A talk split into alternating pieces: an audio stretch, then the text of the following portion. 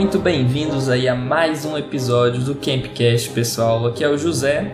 Estou aí com a galerinha de sempre, né? Manda um oi aí pra gente, Ezik. Essa é a segunda tentativa de gravar esse episódio no dia de hoje, porque percebi no meio do episódio que eu simplesmente, em momento algum, apertei o botão de gravar.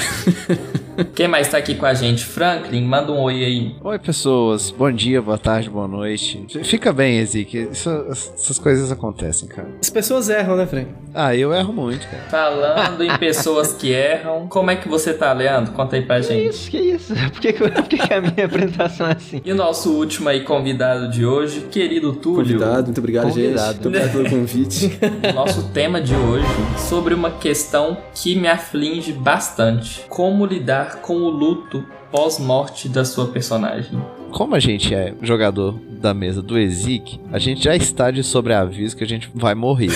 Já é um, um sentimento que a gente já entra pensando sobre. Isso. Uma das coisas que eu acho que eu passei por, acho que por um amadurecimento mesmo como jogador, foi que antes, tipo, eu, eu achava muito ruim quando acontecia coisas ruins com a minha personagem. Eu acho que é por isso que você teve já, é por isso, né, tipo assim, que eu esse amadurecimento. tanto- né? É, foi na marra.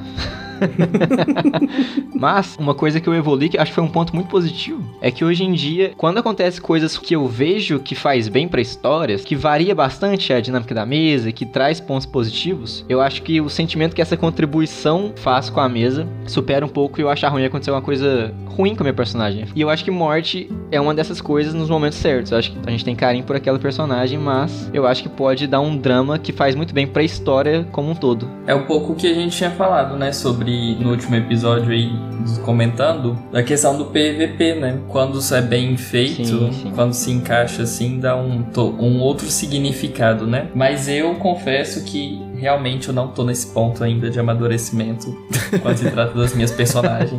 Eu levo muito pro pessoal, não gosto de perder personagens no RPG. Ouviu, né? Não, isso aí, eu, isso aí eu posso sempre. falar, assim, sempre que uma personagem do José morre, o José fica bravo comigo.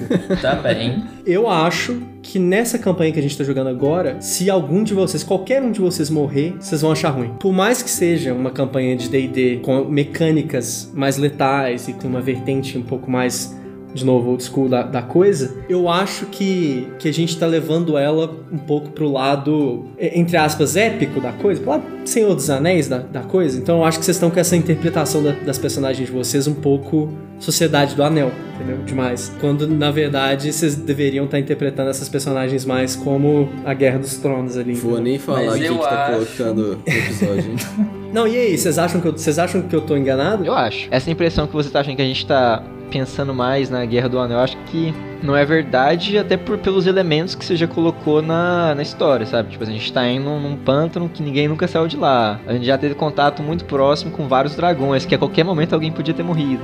Tanto que meu PV já foi pra zero. E assim, o que me impediu de morrer ali foi o Que resultado. bom, claro. então que vocês estejam pre... Que bom que tá todo mundo preparado. Já que nós estamos aí nesse assunto de luto, perda, falamos aí também da sociedade dos anéis. Do a... Falamos aí a sociedade dos anais. É, E- Calma aí. O Ezik citou aí um pouco a Sociedade do Anel. E Vamos Guerra dos Tronos. nosso- E Guerra dos Tronos. E Guerra dos Tronos. Vamos falar um pouco aí sobre o nosso defunto preferido, que é o Tolkien. Nossa, cara, que isso. Tem uma opinião muito popular recentemente sendo espalhada por aí na internet. Não sei por quem, não conheço ninguém que tenha esse tipo de opinião, mas de que Senhor dos Anéis é um livro chato. Senhor dos Anéis, assim, em comparação com livros modernos de fantasia, não é um livro tão bom assim. E essas pessoas estão muito equivocadas. Não dá, velho, é muito chato, quer dizer. tipo, lê o livro, Fraga. A história é sensacional. Bota fé que, que, tipo assim, que até nos livros já tá muito bem contada, mas eu não consigo, velho. É descritivo demais. Então, pessoal, não deixem de dar opiniões de vocês aí pra gente, seja na DM, né, do Instagram, seja nos comentários. De qual lado vocês estão? Do certo ou do errado? das pessoas que deveriam ler, que gostam da leitura, ou dos que não leem? Vamos ser sinceros aqui. Todo mundo tá cansado de saber a história de Senhor dos Anéis. A gente sabe o que, vai acontecer, a gente tem noção de pra onde a história tá indo. Por mais que essa não seja, esse não seja o ponto ali do, do Tolkien, né? Então, assim, pode até ser um livro que, que, ah, não vai nos surpreender tanto assim, não vai criar um plot twist absurdo.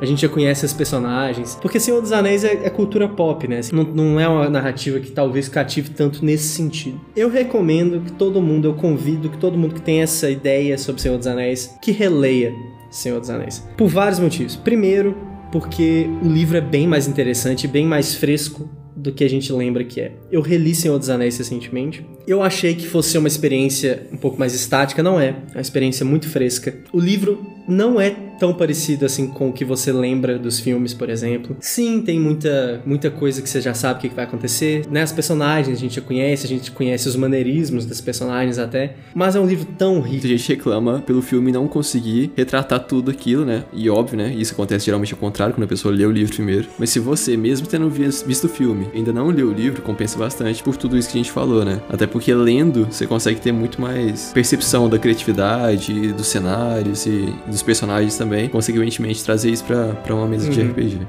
Eu acho que Senhor dos Anéis é um bom começo. Não só você vai ter um mundo riquíssimo ali pra ambientação, como você vai ter uma, uma aula assim mesmo de um arco de personagem interessante. Você vai ter uma aula de como usar a ideia mais básica possível, assim, a ideia de, de quest, né? Assim, a ideia de ter uma missão a ser resolvida. Só que é uma ideia tão simples, só que em Senhor dos Anéis ela é executada à perfeição praticamente. É, a gente tem muitas personagens que são conhecidas assim, mas são muito memoráveis. É, sem contar que é um livro lindo, é um livro muito bem escrito, é um livro que é poesia quase em alguns momentos até, e não deixa de contar uma história de fantasia, uma história de fantasia medieval. Assim, talvez a forma mais clichê possível, mas clichê porque foi copiada depois, não porque era clichê quando foi lançada. Senhor dos Anéis é um livro tão inspirador. É um livro assim, sei lá, vamos pegar uma cena famosa, cena muito famosa. Eu acho que todo mundo sabe que o Gandalf grita e o Shall Not Pass pro Balrog e quebra a ponte e cai junto com ele, né? Enquanto o resto do pessoal foge. Não, não, não. Se você não sabe isso ainda, deveria estar assistindo Senhor dos Anéis ao invés de estar escutando podcast. Ao invés de estar escutando sobre a sociedade dos análises. José, pelo amor de Deus. Depois eu editor que censura as coisas. Eu tô vendo exatamente como é que você se sente. Eu tô aqui É, vai Depois-. Todo mundo sabe o que acontece nessa cena. Todo mundo conhece essa cena. Tem um monte de, de orc atacando o povo com ogro. E aí o Balrog aparece, os orc fogem e tal. Gente, é uma cena que todo mundo sabe o que vai acontecer. E é uma cena super emocionante de ser lida. Mas mesmo, assim, as milhares de cópias de Senhor dos Anéis que vieram depois não executam no nível que Senhor dos Anéis executa. E uma última coisa, que é que, ah, mas eu não gosto de ler. Gente, ne- não existe isso não, tá? Porque existe um negócio que chama audiolivro. É verdade. E audiolivro é bom demais, gente. Demais. Inclusive, a minha última releitura de Senhor dos Anéis, assim, eu estava lendo Senhor dos Anéis enquanto eu ouvia a narração fenomenal. Como é que é o nome dele? É Andy Serkis que ele chama? Aham. Eu escutei, né, o meu primeiro audiobook. Audiolivro que, é, que a gente tá no Brasil né, aqui. Recentemente. a gente A gente tá no Brasil, você escutou em inglês, né? É verdade, é verdade.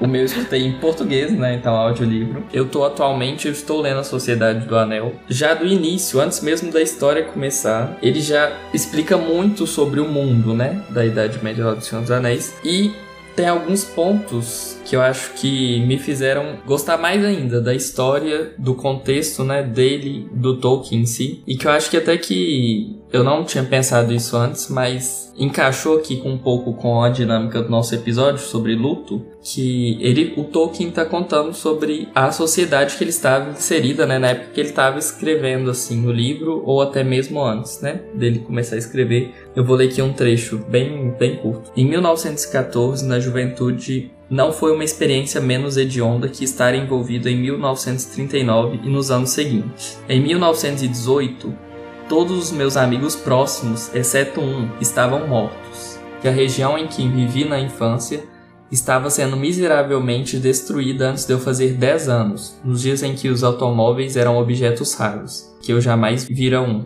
E os homens ainda construíam ferrovias suburbanas. Você vê, o Tolkien, ele, ele é um veterano da Primeira Guerra Mundial. E assim, falando sério, o Tolkien ia ficar bravo comigo de eu falar isso aqui. Porque ele já deu várias entrevistas que ele não gosta dessas alegorias que, quando as pessoas fazem. Mas aí você lê Senhor dos Anéis, é difícil se aceitar que não existem alegorias claras à Primeira e à Segunda Guerra Mundial. A Segunda Guerra Mundial, principalmente. Porque eu conheço muita gente que jogaria Senhor dos Anéis de lado, assim, falando que é uma obra insignificante para vida real, assim, que é uma obra infantil, entre aspas. E eu acho que essas pessoas nunca leram Senhor dos Anéis. Porque Senhor dos Anéis, tudo bem, é uma obra de fantasia medieval, é um mundo que não existe, mas toca em muitos assuntos que são importantes pra gente. E reflete muito essa época da Segunda Guerra Mundial, principalmente, que é uma coisa que aconteceu no nosso mundo de verdade, né? E livros de fantasia de forma geral, não Senhor dos Anéis aí, mas é, fantasia moderna. É, se você vai ler um livro de fantasia moderna achando que o livro em si não vai ter elementos que são relevantes, entre aspas, para a vida real, você tá muito equivocado. Assim, todos os grandes autores de fantasia moderna incorporam temas sensíveis e temas impactantes na nossa vida real dentro de seus livros de fantasia, né? Assim, a fantasia ali, ela é também não só uma forma lúdica de você se divertir, uma forma lúdica de entretenimento, mas ela é também, assim, um meio, um ambiente em que você pode tecer comentários sobre suas visões, sobre interpretações e acontecimentos da vida Aham. real, né? Inclusive eu falo isso até pra RPG. Assim, se vocês, meus jogadores, acham que não existe comentário social meu nas minhas mesas de RPG, vocês estão devidamente equivocados. Mas você falando aí das obras de, de fantasia medieval modernas, uma obra bastante conhecida, né? é, e que deu origem também a uma adaptação televisiva, é, são as Crônicas de Gelo e Fogo, né? Que são a- inspiração da Guerra dos Tronos, né? De Game of Thrones, a série da HBO, que agora vai ter, assim como o Senhor dos Anéis, né? Vai ter uma série, acho que é da Amazon, vai ter um spin-off também aí da, da HBO, acho que é a, a Casa do, do Dragão, né?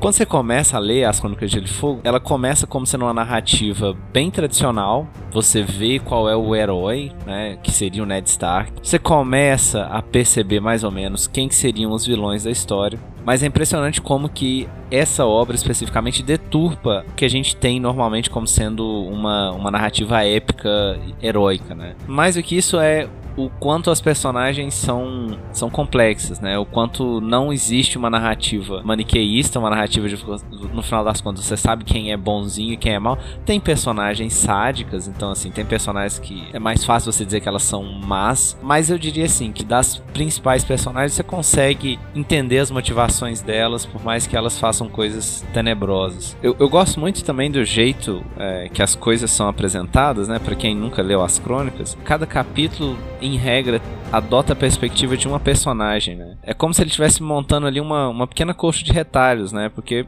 você nunca tem um narrador que é uma terceira pessoa que sabe exatamente o que está acontecendo e você confia exatamente no que está chegando para você. Dá para você mais ou menos imaginar o que, que vai acontecer, então você poderia dizer, né, seguindo um pouquinho ali nos livros, falar assim, não, beleza, a- o final da série vai ser a, a Daenerys como sendo eh, retomando o seu lugar de direito e sendo uma boa rainha para Westeros. Mas assim, mesmo quando você chega mais ou menos à conclusão e que você acha que vai ser esse o final, final das contas, pelo menos o que a série mostra é, é uma coisa diferente, né? Então acho que essa, essa narrativa especificamente é difícil a gente falar de uma obra que não está pronta e que provavelmente não vai ficar pronta, né? Porque aparentemente o autor dessas crônicas não, não tem interesse em terminar essa obra, que ele prefere ficar fazendo fanfic, qualquer coisa que, que pague mais.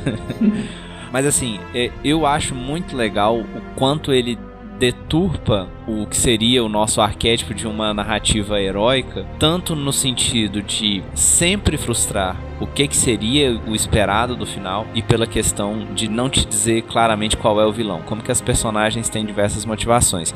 E aí assim, eu realmente acho, né, e aí o spoiler da série, é, eu realmente acho que o final que o George Martin pensou para as crônicas, o livro, foi só especificamente nisso que eu vou dizer agora, o que a série mostrou, que é a Daenerys vem com essa promessa de ser a rainha boa que pega o seu lugar de direito e ela enlouquece com o poder faz coisas tenebrosas e ela é morta pelo John na sala dos tronos. Se eu tivesse só lido as crônicas, se chegasse pra mim e falasse assim, esse vai ser o final, é aquele agridoce que eu acho que é a intenção do George Martin quando ele pensou na história, ou pelo menos quando ele pensou no, na espinha dorsal da história. Não vai ter final, ah, ah, tá bom? Os livros, os livros não vão, né? É isso aí que, que a gente tem. Mas eu concordo contigo, cara. Eu acho que o final apresentado na série ele não é bem executado, mas eu acho que ele tem bo boas ideias. Sobre os livros em si, as Crônicas de Gelo e Fogo, é, eu realmente não acho que a gente vai ter um final ali, mas eu mudei de opinião.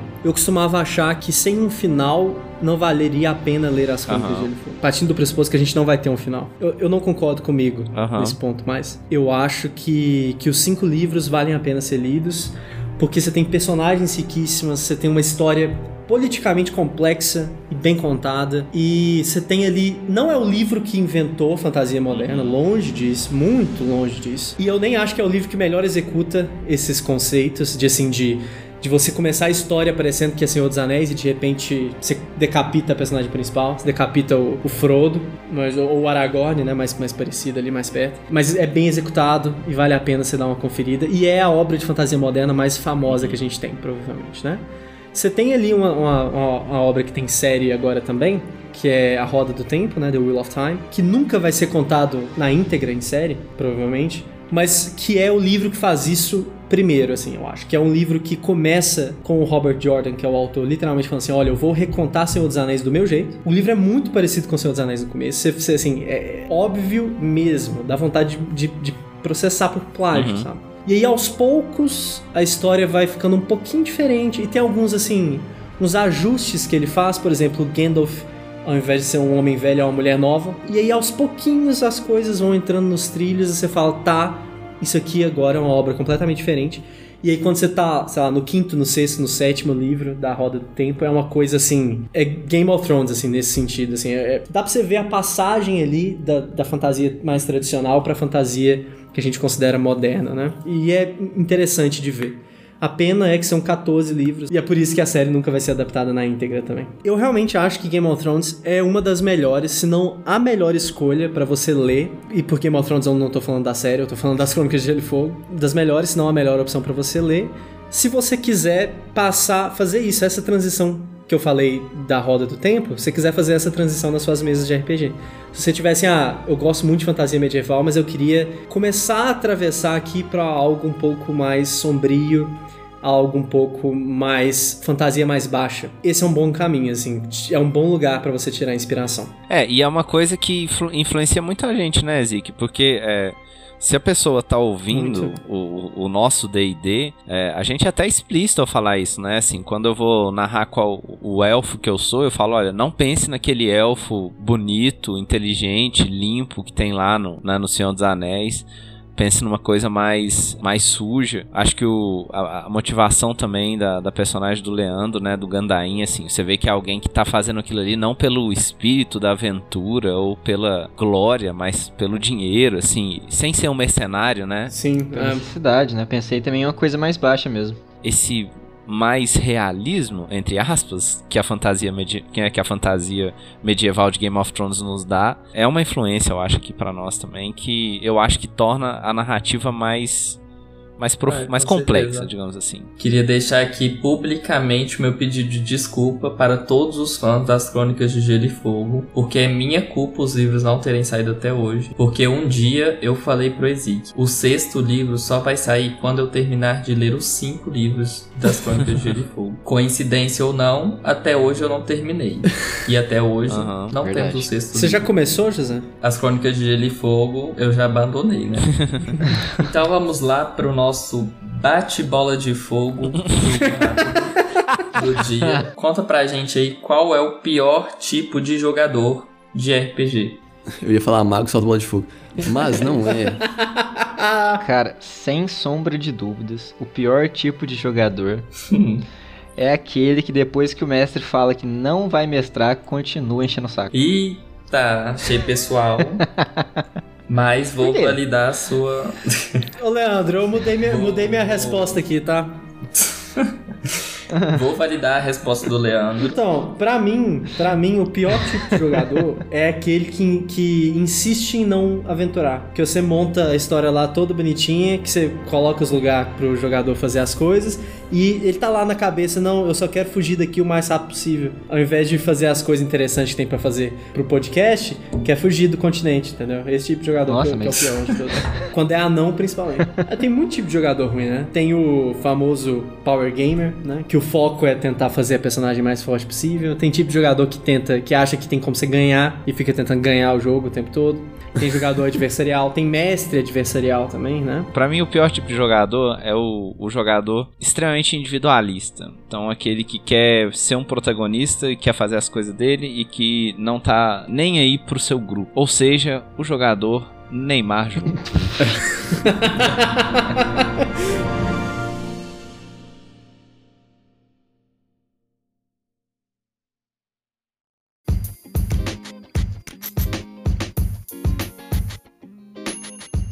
Sim, parabéns pra você que encontrou esse áudio. Aqui está o cupom que dá 100 reais de desconto na loja. O presente de aniversário do Campcast. Cast Camp 100. C-A-S-T-C-A-M-P 100. E lembrando, se você encontrou o cupom e não conseguiu utilizá-lo, mande um print com o carrinho e o cupom no Instagram do Campcast. Boa sorte, um grande abraço e feliz 4 anos do Campcast.